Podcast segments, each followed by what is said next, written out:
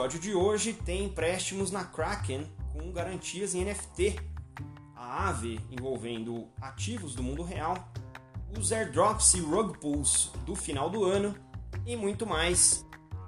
É ano novo e esse é o Block Drops, o primeiro podcast em português sobre blockchain para negócios.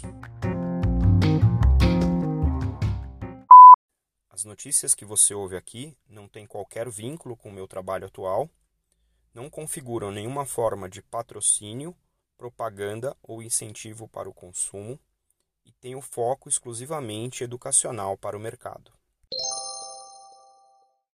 Numa entrevista recente do fundador da Kraken, que é uma das principais exchanges de criptomoeda do mercado, o Jesse Powell, ele anunciou que vai evoluir a exchange em uma plataforma que vai incluir também um marketplace para NFTs, os Non-Fungible Tokens.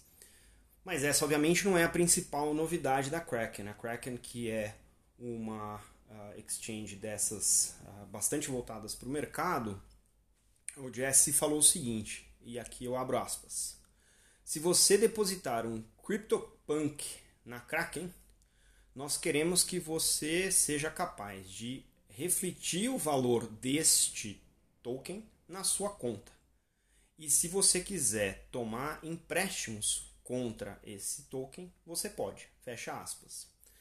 Obviamente, o valor dos NFTs é, é, tem, tem, tem todo tipo de NFT, de todo tipo de valor, né?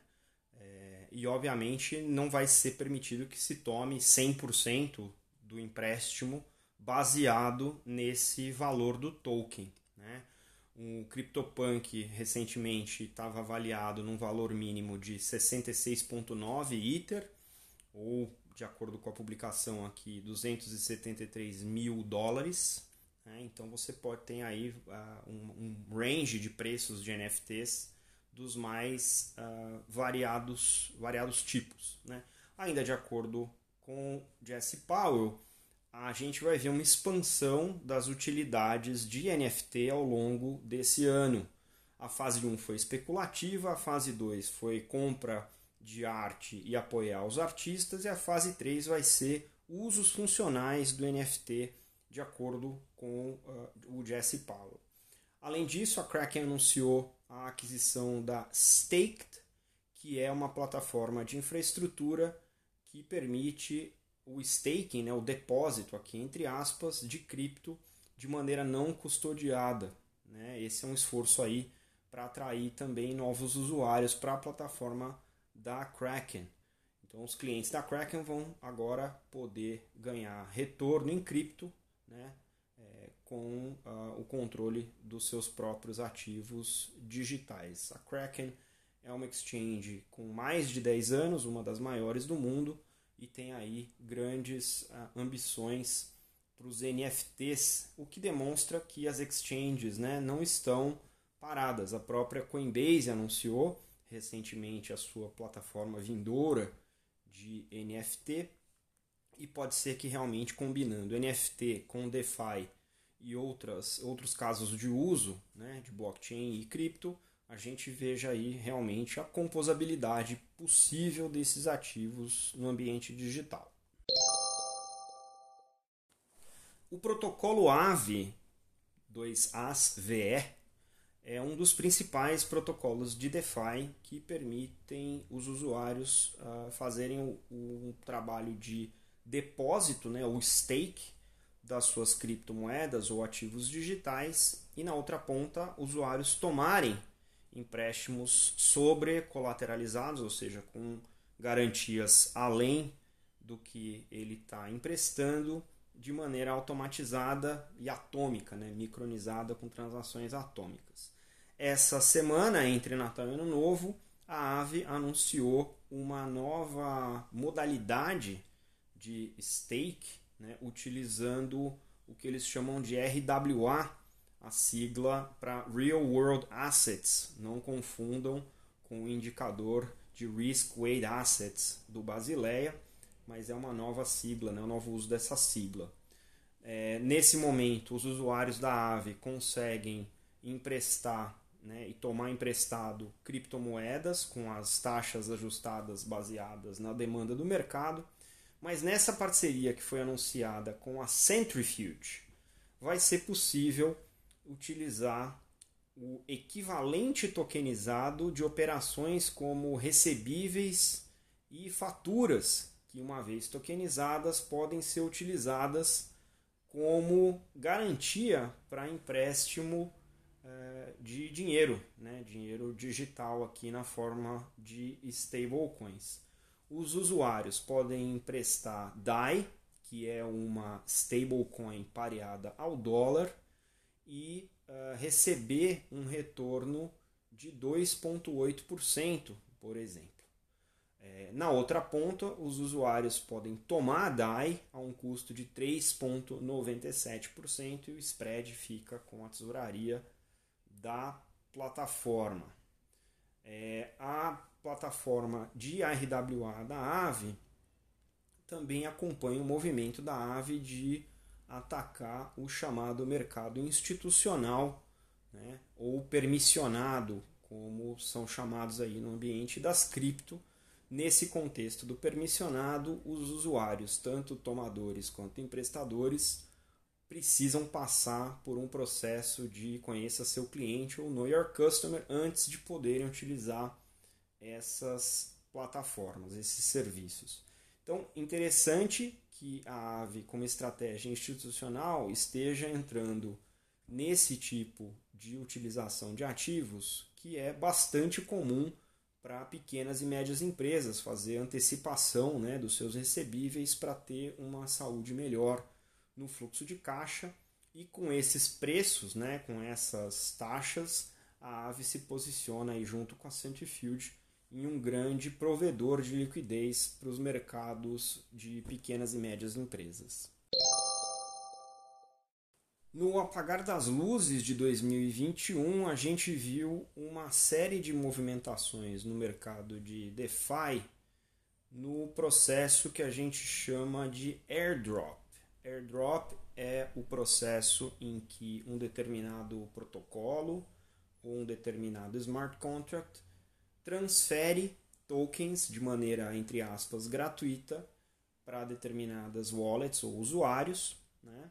de modo que, uh, de acordo com um critério, esses, essas carteiras são selecionadas baseadas no seu histórico de utilização.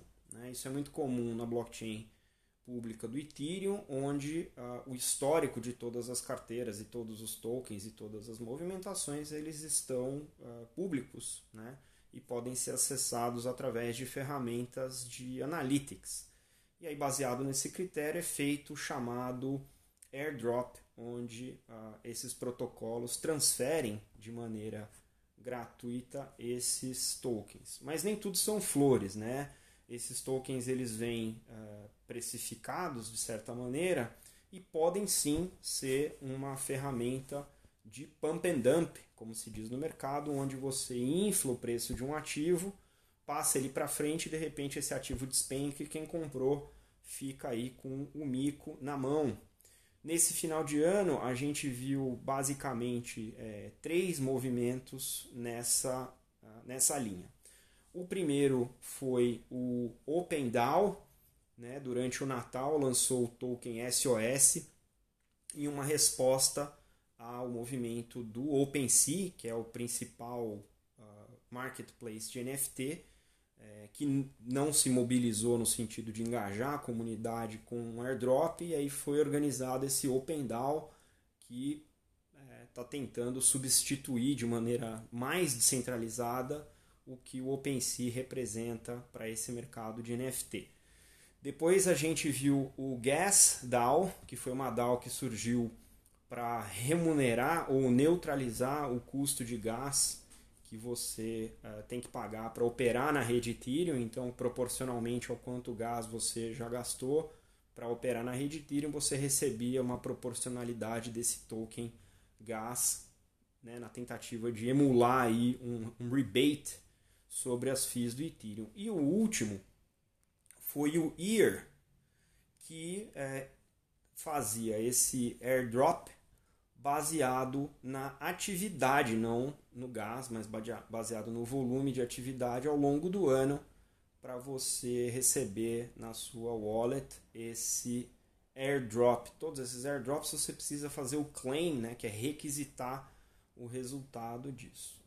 A principal crítica aqui é que esses smart contracts podem ter algumas, uh, alguns dispositivos que, numa primeira análise ou numa primeira auditoria, não são tão transparentes e você ter o processo né, de uh, só poder vender esses tokens, ou seja, é, só pode vender quem recebeu o airdrop, não significa que é, você vai reter um, um, um, preço de alta apenas e isso mascara né, a flutuação do preço daquele token. Isso é importante auditar bastante bem esses uh, modelos. Então, uh, fica aqui né, o, o, compartilhamento de que é possível fazer airdrops, então essa é uma ferramenta interessante uh, de marketing ou de fomento de comunidade, mas é importante que as comunidades também entendam que existem dispositivos nesses airdrops que podem mascarar o verdadeiro valor daquele token, o verdadeiro preço daquele token versus o valor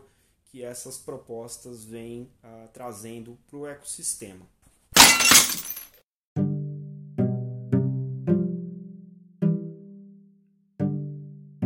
E numa semana cheia de notícias, tem muito mais.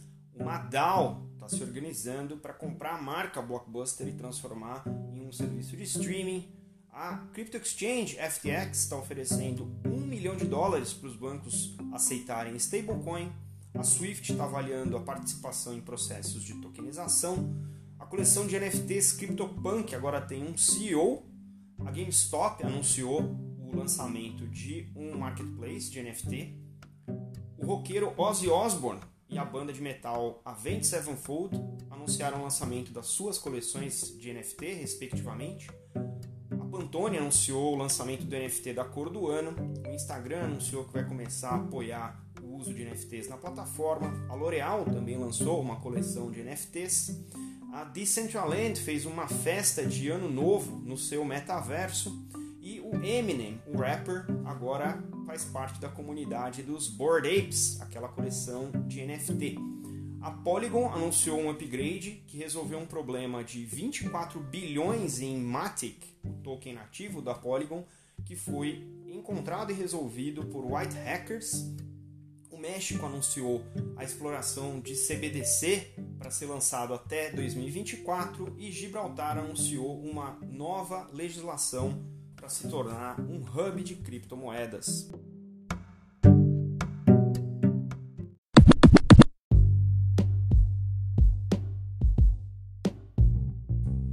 Você pode ouvir o Block Drops Podcast nas plataformas Anchor FM, Spotify, Google Podcast Apple Podcasts, Numis e iColab.